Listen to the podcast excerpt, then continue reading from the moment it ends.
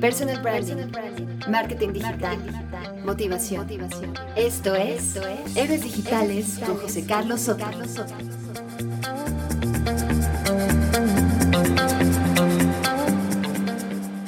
Hola, ¿cómo estás? Bienvenido a este noveno episodio de Héroes Digitales. Soy José Carlos Soto y bueno, por si no conoces este podcast, te diré que en él exploro el camino al éxito, sobre todo con personas que lo han logrado utilizando nuevos canales de comunicación o nuevas formas de hacer las cosas, que han buscado el camino menos transitado y cuyo trabajo puede ser una fuente de inspiración, de enriquecimiento o de aprendizaje para todos los que escuchan este podcast y para mí mismo. Hoy tenemos a alguien increíble, súper inspirador, súper disruptivo, una persona con unas ideas muy innovadoras y muy vanguardistas en temas de estrategia de marketing, en temas de medios digitales, de comunicación, de contenidos digitales y que además es conferencista, eh, ha recorrido Latinoamérica pues eh, mostrando sus ideas, explicando sus ideas y enseñando a miles de personas este tipo de, de filosofías, de cómo en los nuevos caminos digitales van por otro lado, de cuál puede ser el futuro de la comunicación digital y hacia dónde tendrían que dirigirse las marcas en los próximos años. Él es Andrés Silva y Andrés Silva además es un tipo espectacular porque cuando me enteré que venía a México, venía a dar una conferencia y iba a estar solo 24 horas aquí, le escribí, le invité al podcast, no nos conocíamos, pero le invité a participar en Héroes Digitales y enseguida me dijo que sí, tuvo la mejor disposición, a pesar de que tenía muy poquito tiempo, buscó un espacio de un par de horas para sentarse conmigo y pues eh, darme su opinión y darme su perspectiva, responder a mis preguntas y en definitiva dedicarme un rato para alimentar este, este proyecto. Así que no te quiero quitar más tiempo, espero que disfrutes mucho de la entrevista con Andrés y nada más, con todos ustedes, Andrés Silva.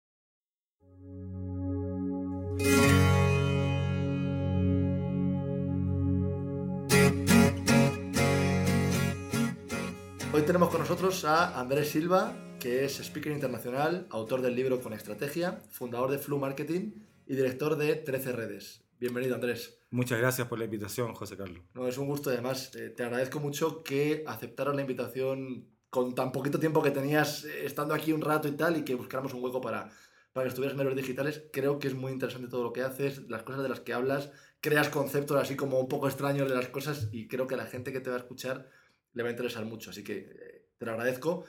Quiero empezar la entrevista un poco preguntándote por, por, tus conferencias un poco en particular. ¿no? He visto una frase que, que usas mucho, que dices, eh, ¿cómo crear vínculos digitales rentables? ¿Cuál es el vínculo digital rentable y cuál es el vínculo digital que no es rentable? Ok.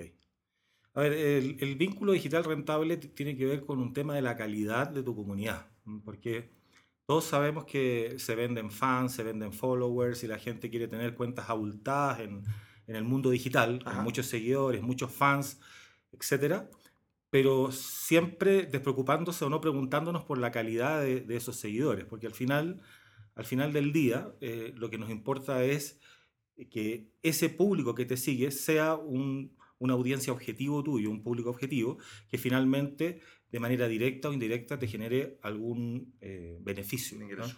Un ingreso, puede ser un ingreso económico o no económico, porque te puede ayudar. Eh, también el vínculo digital rentable no se refiere siempre a todo monetizarlo, pero sí te puede ayudar, por ejemplo, a un buen posicionamiento web. Y un buen posicionamiento web finalmente se traduce en mayor visibilidad y mayor posibilidades o probabilidades de conversiones y conversiones en ventas. Claro, o sea que al final es un poco esta lucha contra los, eh, e-, ego numbers, ¿no? De tener números muy inflados, Así es. pero que muchas veces no se entienden, las empresas no entienden para qué los tienen, ¿no? Y claro, podemos ver incluso eh, cuentas abultadas con más de un millón de followers pero con un post orgánico publicado de 50 likes, por ejemplo.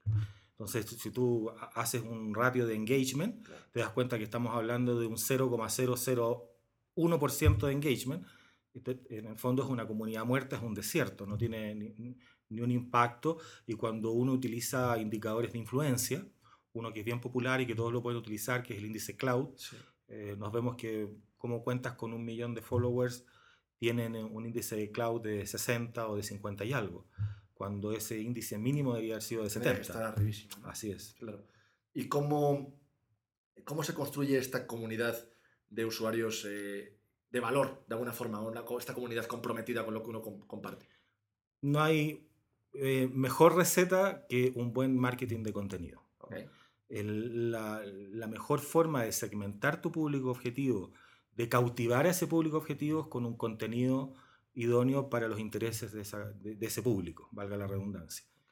Por lo tanto, desde mi punto de vista y desde mi experiencia, no solamente en, en Chile, sino que también en lo que he visto en Uruguay, lo que me tocaba ver en Colombia, en Perú, eh, en Centroamérica, es la- la- las personas con personal branding o las marcas que trabajan bien el marketing de contenido tienen mejores eh, comunidades de ma- mayor calidad con mejores ratios de engagement y, y finalmente mejor posicionamiento web, mejor reputación digital, etc. Consiguen mejores resultados. Mejor resultado. Sin embargo, y me ha pasado a mí a veces que ves a influencers, ¿no? Que tienen números muy inflados y las marcas les contactan solo mirando sus números. Todavía no existe esa cultura de analizar la comunidad, ¿no? Creo que a las empresas eh, les falta un poquito eso de es. pensar en las comunidades. ¿Ese es el mayor error de las empresas hoy en día en digital? Mira, eh, eso está, veo que está un- levemente cambiando, ¿eh? porque el, el tema de, de los influencers estos masivos, se, se han ocupado muchos personajes públicos, con muchos seguidores, con muchos fans, pero que finalmente no son influenciadores en los atributos de la marca. Eh, cuando a mí me toca realizar eh, consultorías específicas con, con- con marcas en particular, lo primero que les digo, a ver, ¿cuáles son tus atributos? ¿Cuál es tu propuesta de valor? ¿Y cuáles son tus atributos diferenciadores? Y a partir de esos atributos diferenciadores tengo que buscar los influencers asociados a esos atributos. Claro. Muchas veces se da que una persona, por tener muchos followers, las marcas ingenuamente creen que porque ese eh, influenciador macro, que yo no- esos influenciadores eh, Sí. rostro público, Masivos. masivos, eh, van a generar un retorno interesante en ese atributo en la marca. Y no es así, eh, hay que buscar los influenciadores de nicho. Ah, e- e- Ese es un, un concepto que utilizo, que es buscar eh, influen- influenciadores de nicho. ¿Qué significa? Puedes tener un, un influenciador con 5.000 seguidores en Twitter, pero el, el tipo sale todos los días a correr, es un runner, corre, corre y todos están pendientes de qué zapatilla utiliza. Claro. ¿Mm? Porque le, le reconoce como experto en el tema. como experto en el tema. Entonces esos 5.000 seguidores van a estar atentos, el 80% se va a percatar de que cambió de zapatilla, que está usando tal marca o tal modelo, y va a tener mucho más impacto que un personaje de la televisión que no corre nunca y que aparece promoviendo zapatillas. Claro. Y tiene 500.000 o un millón de, de- de seguidores. ¿Las marcas entienden esto? O sea, entienden que, No todas. que esto eh, funciona yo- así? todavía, todavía hay un desconocimiento del- de la influencia de nicho. Todavía se ocupa el tema de los números macros que venden.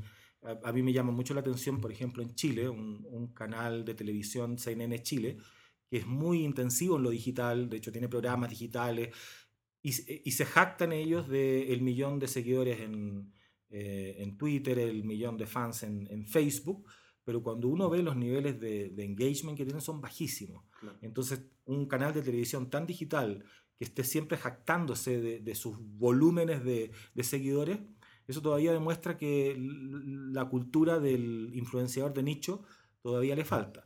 Ahora, eh, las marcas que están utilizando eh, los influenciadores de nicho sí están teniendo retornos bastante interesantes. Claro. ¿Mm? Son, son casos de éxito. Son casos de éxito. Son casos de éxito. Y, y- ese influenciador de nicho escapa un poco del número de, followers. Hay que sacarse ese paradigma de la cantidad de followers. ¿Cómo le puede sacar una marca mayor partido a sus redes sociales? Una marca que ya tenga una comunidad y a lo mejor no esté respondiendo bien. Tiene que crear un departamento de contenido, tiene que enfocarse tanto en el contenido. Eh, ¿No nos convertimos todos un poco en editoriales? A ver, el, el contenido eh, tiene que ver no solamente con el contenido que crea la marca, que, está asociado al, al concepto de identidad digital. También tiene que preocupa- preocuparse de cómo hace que sus eh, clientes, sus- su, su comunidad, cree contenido por ella. Porque no hay que olvidar que hoy día la en la recomendación está el negocio. Claro. Más del 85% de las personas cree en lo que otros dicen de la marca. Entonces la marca hoy día tiene que transformarse en un orquestador de contenidos. Es decir, cómo hacemos primero el trabajo bien, luego cómo detectamos a estos influenciadores de nicho para que, eh, que- estén contentos y que estén dispuestos a hablar bien de la marca. Y que no, lo, no, no nos confundamos con hacer estos videos testimoniales, editados, que eso al final de, nadie, info comercial. Claro, De- nadie cree en eso.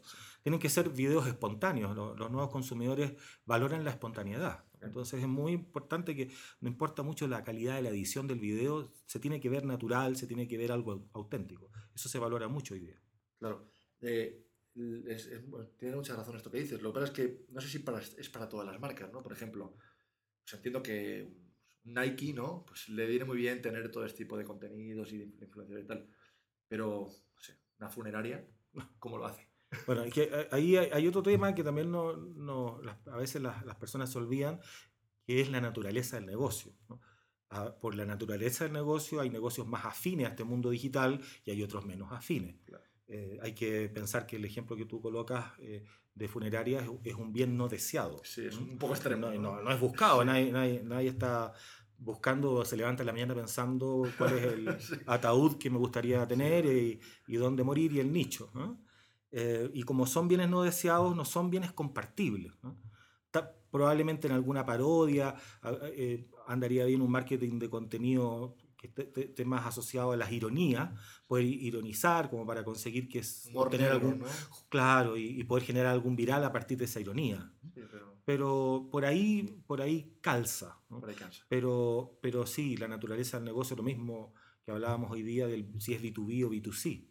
Si es un negocio B2B es más complejo el uso de las redes sociales. Claro. Las redes sociales y este mundo digital está más, más vinculado a, a este mundo mucho más masivo del, del B2C, del, del consumidor final. Y eh, no así el B2B, que es un, un- un marketing mucho más uno a uno, marketing industrial, de empresa a empresa, más complejo. Sí, lo que pasa es que el B2B, y seguro que estás de acuerdo conmigo, al final también son personas a personas. O sea, Exactamente. muchas veces nos quedamos con el concepto ¿no? de business to business y parece que son entes extraños que hablan entre ellos y no deja de ser un director que habla con otro director. Así es. También, también por ahí se puede aplicar algún tipo de Bueno, estrategia de, de conexión. de, de conexión. Hay, hay, hay herramientas, o, o una de las plataformas que, que, que está más vinculada al mundo del B2B es eh, LinkedIn o LinkedIn. ¿no? Ah, pero en general, eh, este tema de, como son negocios tan específicos y tan, tan también asociados no a lo que quiero comprar, sino que es una compra mucho más técnica, porque una, una, hay todo un tema de costo-beneficio, relación costo-calidad, que es muy importante.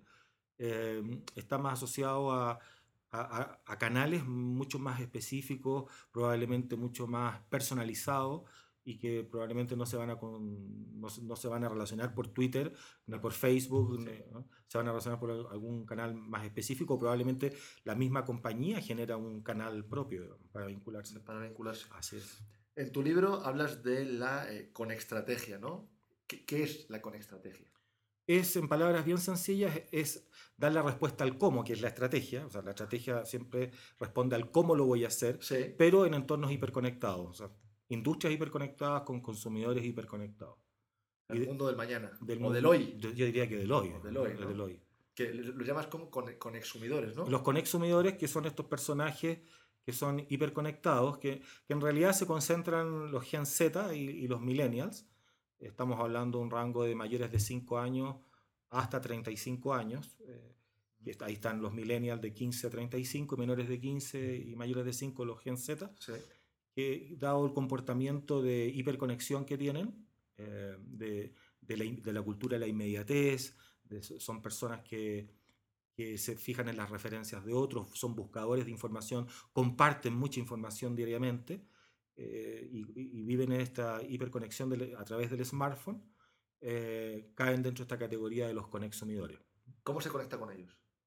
Bueno, el- ahí hay tres elementos claves. Uno es entenderlos a través de la Big Data, Ajá. toda la data que ellos generan es muchísima. Hay que pensar que entre Gen Z y Millennials, que son los conexumidores, generan prácticamente más del 70% de la eh, social Big Data, o sea, la Big Data social. Ellos son los que a través todo- de todo Facebook, Snapchat, exactamente.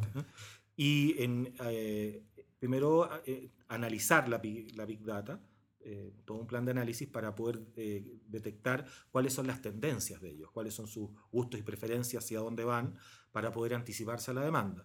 Segundo, el plan de relación, que es a través del concepto de omnicanalidad, porque estos personajes están conectados no a través de una red, están, utilizan WhatsApp, utilizan historias de Instagram, Ajá. utilizan Snapchat, utilizan Facebook para entrar a Internet, googlean, utilizan aplicaciones móviles para googlear, ya ellos no googlean, sino que son aplicaciones móviles incluso que ellos Sí. mismos hacen.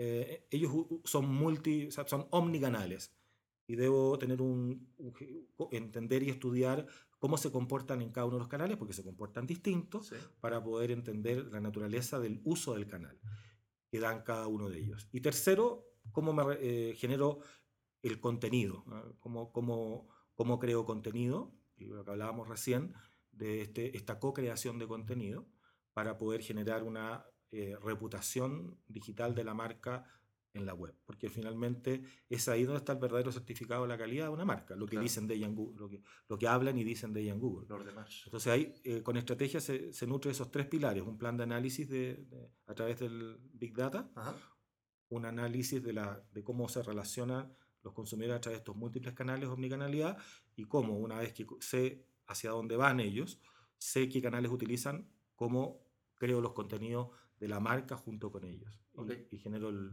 el, prestigio y la reputación online. Ok.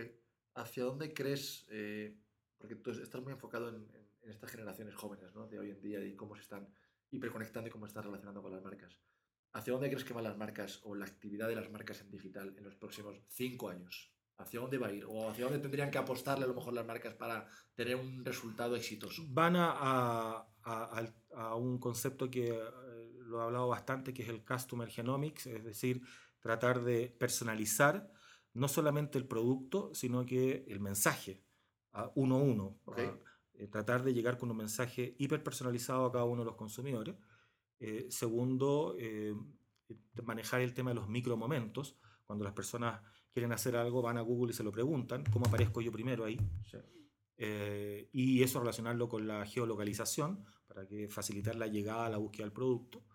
Em, y eh, otro tema que es muy importante que va por el lado de la, de la, de, lo, de, de la experiencia o de lo experiencial, que es la realidad virtual y la realidad aumentada. Hoy día ya existe la tecnología para que tú puedas comprar eh, en un supermercado simulado a través de Internet. Claro, ya existe. Entonces aparece la realidad virtual como elementos eh, fundamentales. El manejo la vinculación también de las marcas con el Internet de las Cosas, todo conectado, todo hiperconectado. Todo eso hacia, hacia, hacia, ese mundo van las marcas, hacia la conexión total entre lo presencial a, través del mundo digital. Ya no vamos a hablar más del mundo real, que es este mundo físico, y el mundo virtual, que no es un mundo real. Hoy día hablamos de la estrategia FI digital, esta fusión entre lo digital y lo presencial. Las personas ya no discriminan cuando van a comprar una, un laptop o un smartphone o, una remera o, eh, de dónde, dónde, lo vi, a menos que sea una promoción.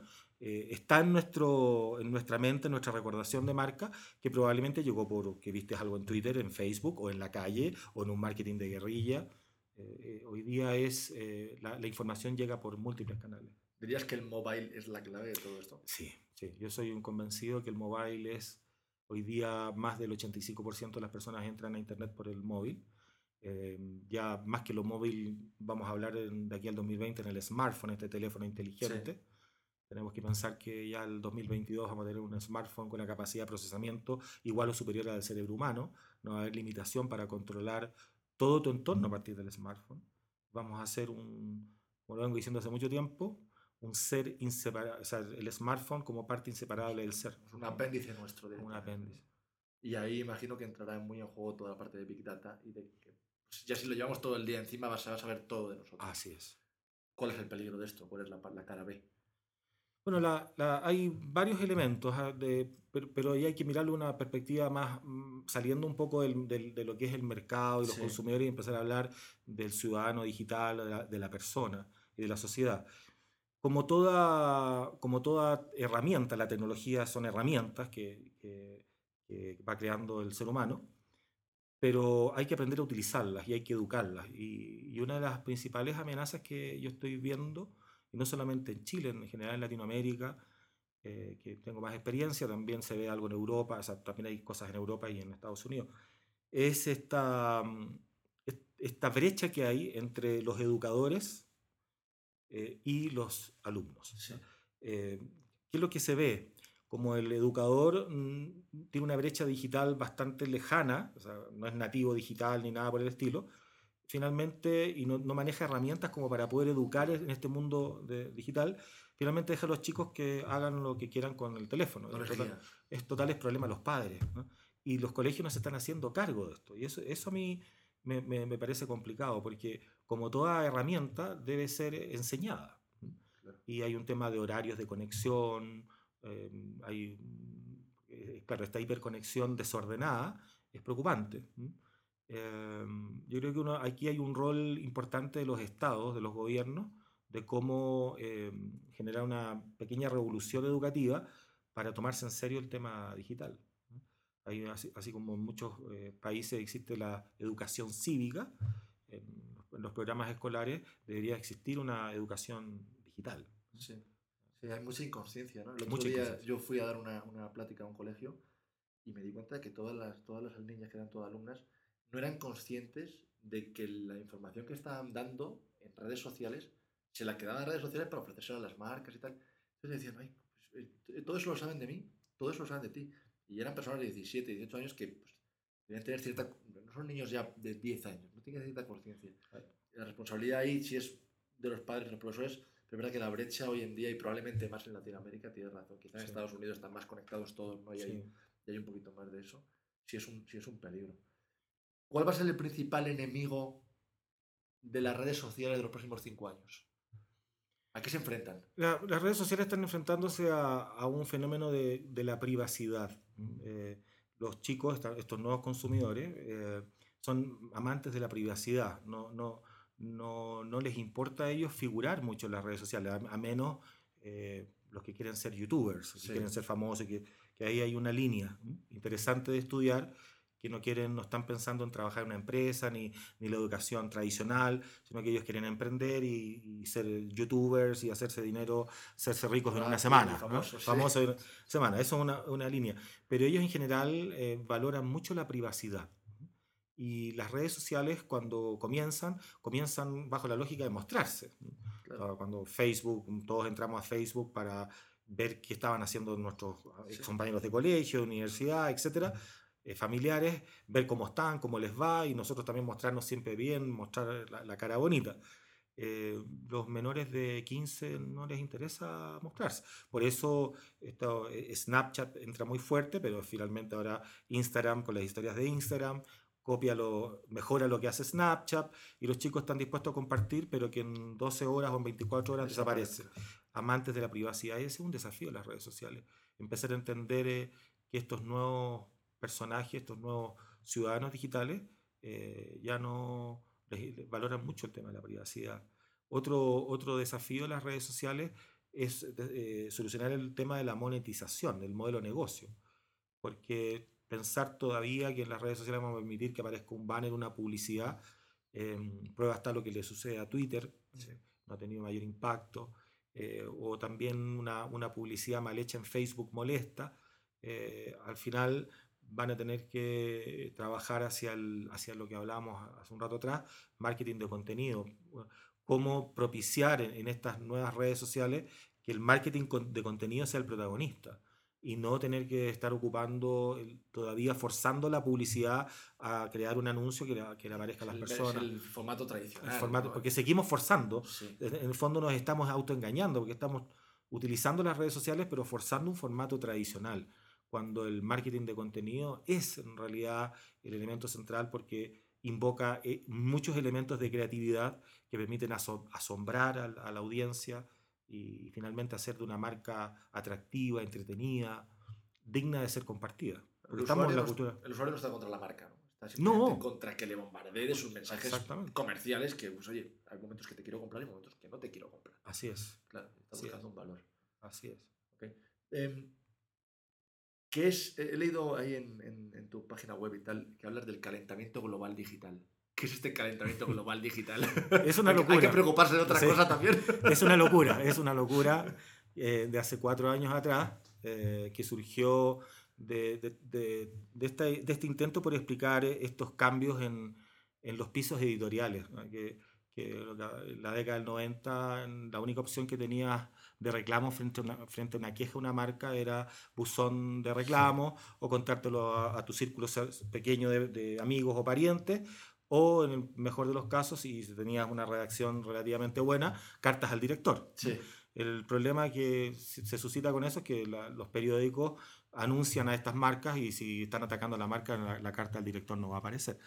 Entonces era un espacio muy, muy pequeño de influencia. Con las redes sociales esto, todos somos periodistas, todos somos bloggers, etc. Y tenemos este nivel de influencia que, que hoy día se le escapó a las marcas. Entonces estos pisos editoriales se, se derritieron a propósito de este calentamiento global y hoy día eh, un reclamo, una queja se viraliza y, hoy día eh, en fondo o, donde antes no existían tormentas, hoy día sí las existen, tormentas de comunicación. Nosotros llamamos, haciendo la analogía, donde antes no existían tormentas de comunicación, hoy día sí existen. En los hashtags en Twitter, fundamentalmente, eh, en, en, un video en YouTube con un reclamo y se viraliza. Hay muchos ejemplos de eso, muchísimos ejemplos. Yo te puedo nombrar eh, lo que pasó acá, acá en México, cuando fue el terremoto hace, ya no me acuerdo, seis años atrás, Walmart México, cuando colocó el, que el terremoto había tirado los precios al, al, suelo y tuvo que pedir eh, disculpas públicas, lo que pasó con... Eh, los vasos de Starbucks en, en, un país tan nacionalista como Argentina, cuando salieron pidiendo disculpas que iban a usar materia prima nacional porque se había acabado el stock de, los vasos de Starbucks eh, iban a utilizar lamentablemente materia prima nacional y salió un, hashtag y destruyeron a Starbucks por, por, atacar a los productos nacionales. Entonces ahí, ahí, eso no existía antes. Y el, este fenómeno del calentamiento global explica a través de nueve fuerzas cómo, cómo el mundo cambió, cómo hoy día las marcas eh, ya no tienen el control de su reputación digital, no tienen el control lo tienen las personas y la única forma de controlar eso es haciendo bien el trabajo. Entonces entramos a la era de la cero falta. Las marcas no pueden cometer errores porque las juzgan inmediatamente y en poco tiempo destruyen su huella digital. Qué peligroso, porque también pueden hacerlo de forma malintencionada ¿no? y falsa y, de hecho no se comprueban las fuentes. Hoy vamos tan rápido que vemos una noticia en Twitter, ya es, cierta, pase lo que pase. ¿no? Así es. Es, eh, pero es, combate. Bueno, ese, ese, es un tema que Twitter no es una de las críticas de Twitter, por eso eh, Twitter está, ha estado bastante complicado y ha habido una fuga de ejecutivos porque no han, han sabido resolver temas como ese, por ejemplo, que tú planteas. ¿Cómo eh, Twitter se hace cargo de que lo que se está subiendo tenga un cierto nivel de veracidad? Porque la, la, la web en general y todo este tema que te hablaba de la Big Data uno de los pilares de la Big Data es la veracidad. Y se está trabajando para eso. De hecho, hoy día, cuando tú te creas una cuenta de una red social, te pide que lo asocies a tu teléfono. Antes no, antes uno se creaba 20 cuentas de algo. E, e, e, eso va, está cambiando y, probablemente de aquí al 2025 el tema de la veracidad va a ser un tema solucionado. Eh, es muy probable que también el marco legal tendrá que evolucionar para penalizar y castigar este tipo de prácticas pero en, en, general este tema va, va yo lo veo en disminución. Cada vez más verás lo que, están, lo que está en la web. Hay más contraste cada vez. Hay más contraste, claro. Sí, sí. también porque yo creo, yo he visto muchos casos ¿no? de, de periódicos que ven una noticia en internet y la tomaban por cierta y de pronto mataban a alguien y Así es. aún no murió. Así es. Así es. La prensa misma se estaba equivocando y tomando las cosas por, Bueno, esto, también es un proceso de aprendizaje. Estamos, eh, la, la, tecnología avanza tan vertiginosamente que nuestro comportamiento social no logra eh, adaptarse a ese ritmo. Y es un proceso de aprendizaje y que es natural y, y, que es bueno que pase porque la medida que va pasando vamos mejorando. Sí, al fin y al cabo hay que ser conscientes de que estamos en los inicios de una nueva era ah, que, que, bueno, las otras eras han durado cientos de años y estamos en los inicios ya queremos como controlar todo, el, todo, yo, lo yo creo, José Carlos, que tú has dado un punto muy importante. Nosotros estamos en un proceso de transición, todavía no, no lo entendemos. Estamos en un proceso de transición que eh, no, no, hemos llegado a madurar, no estamos todavía en un mundo digital al 100%.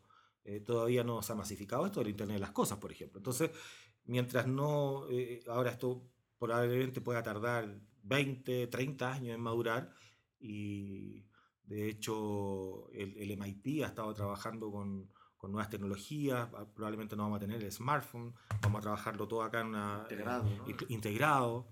Uh, hay, hay, temas muy revolucionarios. Entonces esto está todavía, eh, hay mucho, eh, como decimos en Chile, paño que cortar claro. y van a haber muchos errores y van a haber muchos aprendizajes. Sí, dentro de 100 años cuando vean nuestros nietos, ¿no? Y no, el abuelo llevaba un teléfono, un, aparato ahí para conectarse y ellos lo llevarán todo.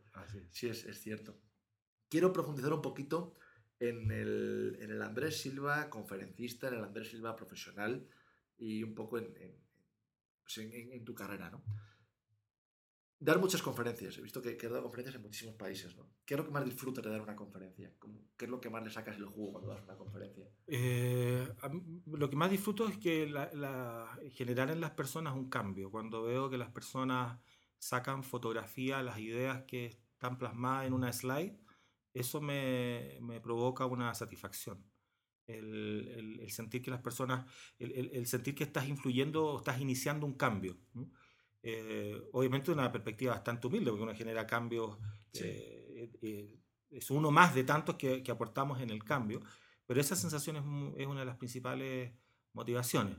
Hay otras que me encanta volar en avión, o sea, ¿Ah, lo disfruto, pero ah, lo disfruto muchísimo, pero, pero desde el punto de vista del fondo es, es eso. Y lo otro que, que siempre me ha, me ha gustado es, es no hacer más de lo mismo.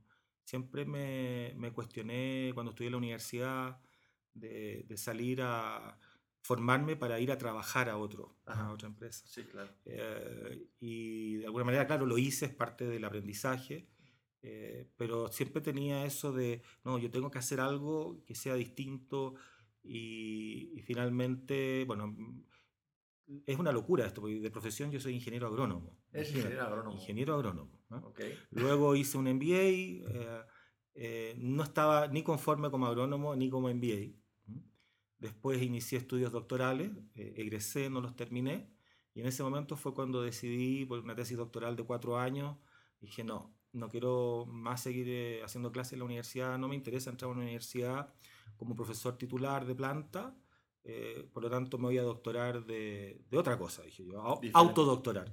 Y empecé con el tema digital, redes sociales, a, a, a trabajar, a, a llevar... Eh, esto es muy importante, yo siempre se los digo a los chicos, ¿ah? que es, eh, en Chile decimos, meter las manos al barro. Sí. Para hablar de algo tienes que haber pasado de, sí. desde la bodega. Totalmente. Entonces hice muchas campañas en Facebook, en Twitter, eh, presupuestos, pagaba Facebook, eh, sobregiraba mi tarjeta, viví toda esa experiencia, llevando 10 eh, clientes y, y, sufriendo a veces de, de que estaba, si, si, no pagaba mañana, hacía, pagaba la, lo, el cupo internacional, me bloqueaban la tarjeta y, no, y separaban las campañas. Sí. Entonces, ¿cómo le da explicación a los clientes? Y los clientes tienen una agencia, ¿cómo la paga con su tarjeta? consiguiéndome plata, dinero por ahí, por allá, y ese tipo de cosas hay que vivirlas. Claro. Eh, hay que vivirlas y, y hoy día efectivamente eso lo, lo, lo trato de traspasar eh, a, a, a, las personas, eh, o sea, no, no, eso que te estoy contando ahora, pero, pero toda esa experiencia se, vierte, se virtió en nuevos conceptos. ¿no? Y ahí fue cuando eh, me decían que sacara un libro mucho antes, pero yo no iba a sacar un libro que dijera eh, redes sociales para empresas, algo, no, tenía que encontrar un concepto nuevo, una línea de pensamiento. de adentro. De adentro. Y tardó años, pero con estrategia es un nuevo concepto que no existía. Y, y, que tiene toda una línea de pensamiento de este nuevo mundo con el tema de, de los tres pilares, el Big Data o Big Data, el tema de la omnicanalidad y la co-creación de contenido. Eh, y hay todo un trabajo de, de, de, plan de con estrategia y cómo armar toda la con estrategia de una empresa para colocarla en, en, un nivel superior en este mundo de hiperconexión digital. Eh, el concepto de calentamiento global digital, las nuevas fuerzas de cambio, el, los conexumidores, y ha tenido una muy buena recepción en la gente, muy, muy buena recepción. La gente premia los nuevos conceptos, tratar de, de, de intentar no hacer más de lo mismo. Dar un aporte diferente. Un aporte, cosas, una visión, que tenga otra, otra alternativa más. Claro. ¿no? Y no, no estar eh, tratando de forzar eh, el mundo a paradigmas que son setenteros, ochenteros y que tratamos de mantenerlos y forzarlos en un mundo que ya hace rato cambió. Es súper interesante esto que dices y a mí es una cosa que me preocupa muchísimo. Veo que con esto de las redes sociales y del acceso a la información de todo el mundo, todo el mundo es consultor hoy en día, todo el mundo puede incluso dar una conferencia, dar un taller y te encuentras con casos de gente que le han dicho cosas que son barbaries porque no tienen la experiencia, porque llevan seis meses haciendo eso sí. en su blog y de pronto ya eh, tienen un poquito de nombre y ¡pum! ¿Cómo, cómo se puede combatir este, no sé si decir intrusismo a lo mejor, o, o que la democratización del conocimiento no implique que el conocimiento se empobrezca de alguna forma. ¿Cómo podemos combatir eso? Tú que eres conferencista y, lo ves en, muchos países del mundo, ¿cómo podemos hacer que esto se mantenga a cierto nivel? Bueno, ahí hay un tema de las personas de, cómo hacer una prospección del, perfil del, del, conferencista, en este caso del experto.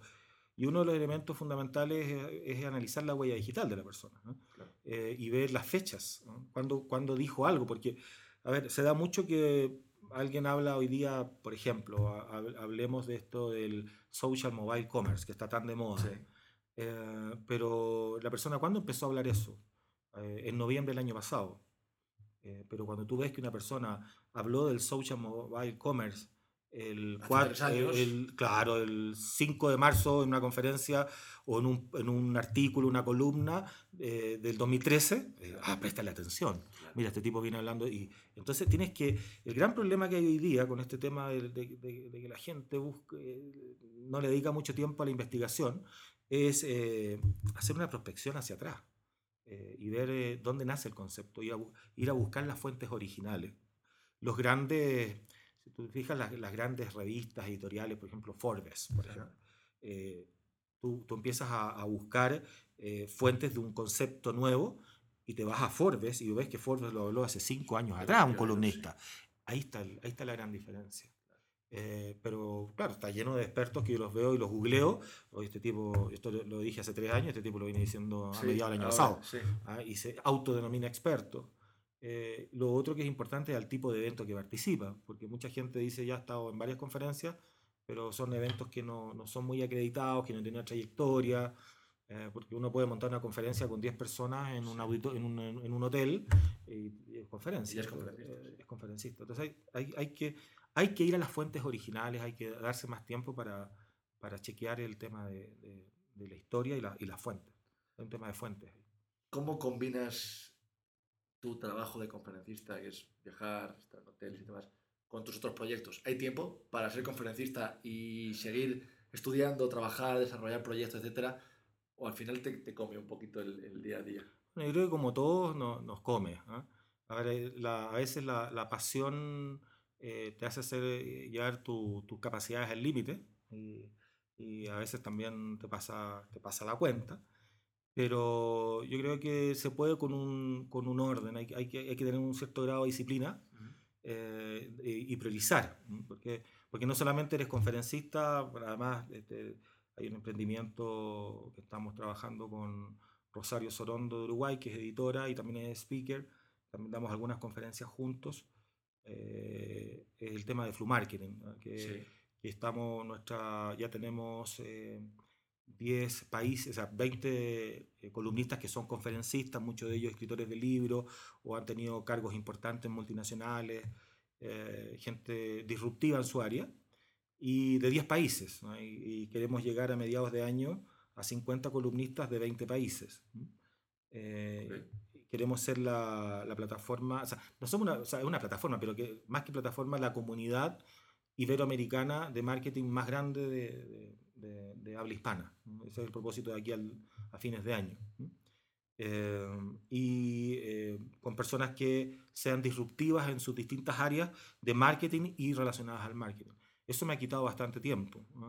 Eh, si bien, bueno, Rosario cumplió un rol fundamental como editora, muy, la incorporación de ella como editora y gerente la mujer es muy disciplinada y muy ordenada. Sí, mucho más que nosotros. Mucho más que nosotros. Y creo que yo tenía esta idea como fundador eh, bastante desordenada y ella con su impronta la, la, ordenó. Y hoy día Flu Marketing en tres meses, cuatro meses que está ella, lo, lo transformó y estamos obteniendo estos resultados. Eh, así que bien por la mujer, ¿eh? un, pues rol muy importante. Y, pero también uno es padre. soy, soy, padre de tres Gen Z son mis asesores. De hecho, me ayudaron en parte en el libro, me, dan siempre consejos, de 9, eh, de, 11 y de 12 años. Eh, y eso también es, un tiempo valiosísimo, eh, que se los dedico, llego a Chile y inmediatamente con ellos. pero yo creo que es un tema de, de ganas. Yo creo que uno, tú también quieres con tus proyectos y uno, uno cuando ama lo que hace, eh, creo que soy afortunado, una de las cosas que puedo decir en la vida que estoy haciendo lo que amo hacer. Y cuando uno está en eso, eh, las cosas suceden finalmente. Buscas el, momento. Buscas el momento, te lo inventas. es verdad. Por ejemplo, ahora a lo mejor acá estando en Ciudad de México, a lo mejor podría estar descansando y, acepté esta entrevista, no a ver, aparte porque creo que es un eh, proyecto espectacular el tuyo, es un honor estar acá, eh, pero podría en, una situación más cómoda decir, no, voy a aprovechar de, dormir. estoy acá y, porque me gusta, porque me encanta. Y, Hablar de ello, ¿te gusta? esta pasión? Sí, y compartir las ideas soy uno de los convencidos que las ideas hay que compartirlas, no, no, sirven guardarlas. Eh, creo que la fórmula de la Coca-Cola también es un modelo ochentero, setentero, sesentero. Yo creo que hay muchas fórmulas de Coca-Cola para solucionar los, los, problemas y, y, uno pecaría de egocentrista pensar que tiene la fórmula exclusiva. Eh, uno crece eh, compartiendo, uno aprende compartiendo y lo, el, al final cuando uno comparte lo que construye son redes y ahí está el valor. Creo que en la medida que tú logras construir redes, eh, aumentan las oportunidades y todo fluye. Como, como flu marketing, todo fluye. El conocimiento se enriquece con eh, Así es, así es. Siempre lo he pensado. ¿Cuál ha sido tu, tu peor momento en los últimos años, desde que te dedicas al digital, a las conferencias, todo esto? ¿Dónde dirías, aquí, aquí lo hice mal, aquí lo pasé mal? ¿Cuál me dirías que sería tu momento más oscuro? Y el que más ah. aprendiste seguramente también. Yo creo que el, peor momento eh, está asociado a, confiar en personas que no deberías haber confiado. Eh, aprendí que, la, que a veces uno peca, que, hay que tener, hay una línea muy delgada entre la confianza y la ingenuidad. Y a veces uno por eh, pensar que las personas son como son buenas como uno. ¿no? sé como uno, porque sería muy autorreferente, pero no, no diría que como uno, diría que son buenas per se eh, y, no, no, no mirar eh, un poco más hacia atrás, como hablábamos recién esta de los expertos de la, prospección, ¿no? Eh, esta confianza ingenua me generó problemas económicos bastante complejos, que mm, en el fondo tuve que trabajar tres años durísimos para pagar, no para vivir. Para recuperar. Y paralelamente a eso, siguiendo con el proyecto de lo que quería hacer. Y fue devastador y muy cansador. Eh, aprendizaje, eh, primero aprender a mirar a los ojos a las personas y observar un poco más y no ser tan ingenuo. Creo que eso es, un buen consejo. un buen consejo. Sobre todo para los chicos que quieren emprender, que tienen arman sociedades, etc. Y a veces esta pasión de sacar todo adelante. Cualquier solución eh, es, válida, es buena. Y sí, se puede meter uno en un agujero. Es cierto. ¿Tu mejor momento? Mi mejor momento creo que es haber eh, terminado el libro. Creo que, creo que cuando uno plasma su idea en un libro, se, se desnuda frente a la audiencia, porque está ahí plasmado, y están tus ideas ahí al desnudo. Eh, y la gente queda expuesta a la crítica. Eh, a mí en realidad, bueno, a toda la gente le molesta, a la mayoría les molesta la crítica. Eh, yo creo que la, es imposible dejar a todos contentos, eh, pero lo importante es que hablen de ti. El problema está cuando no hablan de ti. Ah, ahí es cuando hay algo que está... No está despertando nada. No, está despertando nada.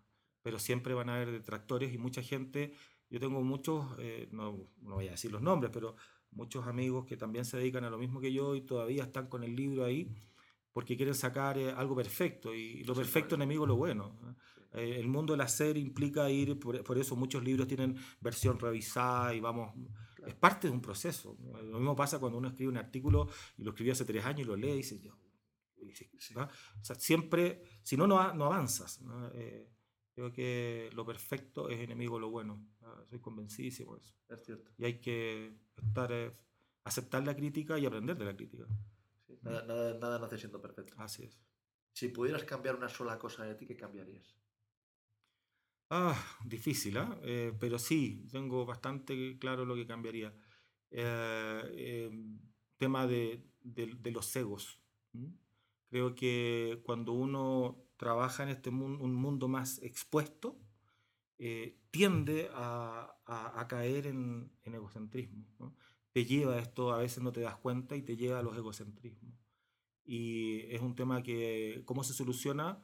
Primero escuchando a tus seres más cercanos que te digan, mira, has pasado revoluciones, eh, escuchar a tu familia, escuchar a tus amigos.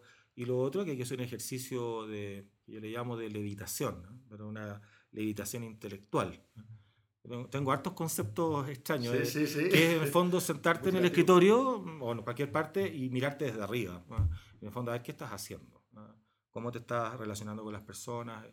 Y cuando uno viaja, por ejemplo, solo y estás en los hoteles y estás solo y, está, empiezas como a caer en el yo-yo. Y, y, es ahí cuando esa es una línea muy delgada para, para que el ego se te arranque. Y hace tres años, cuatro años atrás tuve episodios descontrolados de ego, que obviamente los, finalmente los, tuve la capacidad de, de autoanalizarme y también de aceptar las críticas de cercanos y poder mejorar eso. Eso lo cambiaría. No me dice gusto. Bueno, sí, es necesario a veces pasar por estas cosas para aprender. Pero si lo tuviera que cambiar y no haber caído en eso, lo, sí, lo cambiaría. Lo, evitaría. Mm. Una, vez le escuché en una entrevista a Rafa Nadal, un ¿Mm? tenista, que le preguntaban, oye, tú, ¿cómo? Era cuando estaba además en la cumbre de su carrera, ¿no? Y le preguntaban, ¿tú cómo eres tan humilde, ¿no? Para tenista y tal. Y contestó, es que yo solo, yo solo juego bien al tenis. ¿Por, ¿Por, qué me voy a creer nada si lo único que hago es jugar bien al tenis? No soy un doctor, no, no, Me quedé, me, me dio por reflexionar y dije, es verdad, es verdad. Es que en realidad, más allá de, que sea un médico, un doctor, eh, eh, en realidad nosotros somos buenos en algunas cosas. En ¿no? nos, podemos destacar en algunas cosas, pero eso no nos hace soberanos de todo y dueños de la verdad absoluta. Y es ahí, creo que el ejercicio del libro es muy bueno, porque te desnuda a, enfrentar la crítica.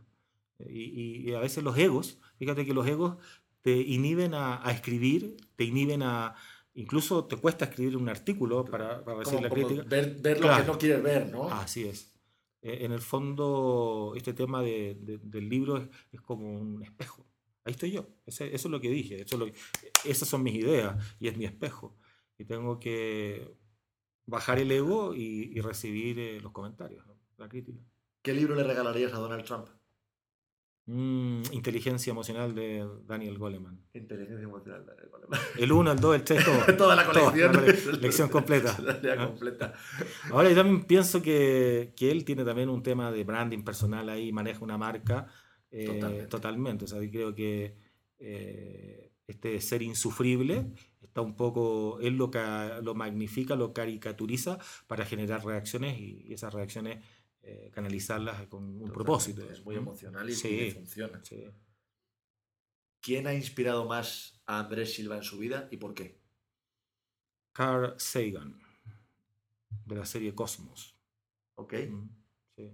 Él, eh, yo soñaba con ser astrónomo, no agrónomo, astrónomo. Astrónomo. Y él, a partir de, estamos hablando del año 80, 81, 82, eh, a partir de ese programa desarrollé este pensamiento analítico de cuestionármelo todo, de, de no dar nada por terminado, ni verdades absolutas, claro.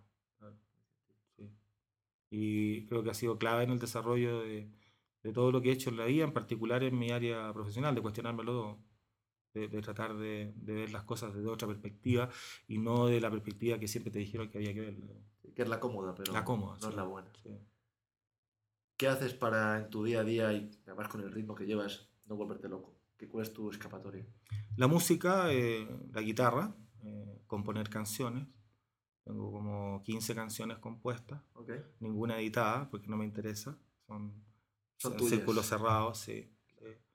Eh, creo que la música, en particular la guitarra, la toco desde niño eh, es un momento mío, un momento de, de desconexión de todo. Eso, es una buena terapia. Sí, Y por último, para terminar, Andrés, eh, para cerrar la entrevista, ¿a quién me dirías que entrevistara en el próximo podcast? ¿Qué me dirías? Oye, entrevista a esta persona, que me parece interesantísima. Uf, a ver, eh, tengo mucho. Es muy difícil. Esa creo que es la pregunta más, más, elegir a uno.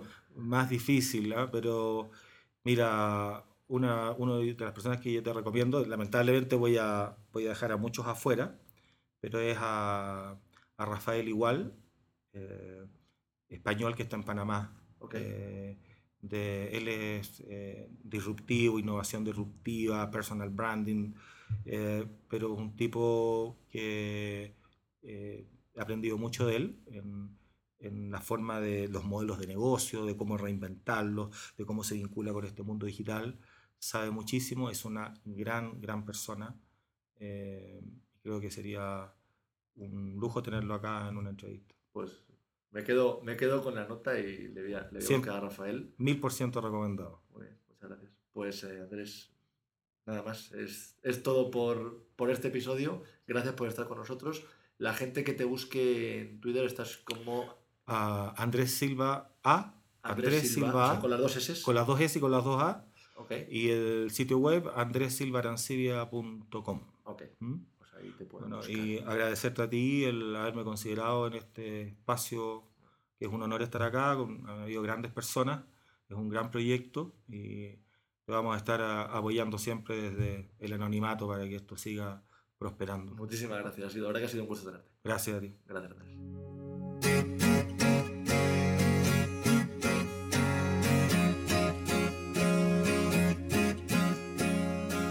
Él era Andrés Silva, una de las personas que más está hablando de vanguardia, de tendencia y de hacia dónde va la comunicación digital y no solo las redes sociales, sino todo el digital marketing.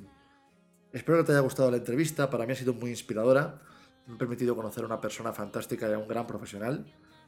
Y si tienes la oportunidad de escuchar a Andrés en alguna de sus conferencias en tu país, no lo dudes porque tiene mucho que enseñar. Gracias por haber llegado hasta aquí un día más, gracias por tu confianza, por tu fidelidad, espero verte la próxima semana y no lo olvides, no dejes nunca de perseguir tus sueños. Adiós.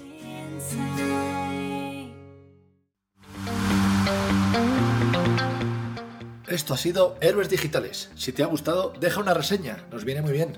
Puedes encontrar más episodios en jcarlosoto.com. Gracias, hasta el próximo episodio.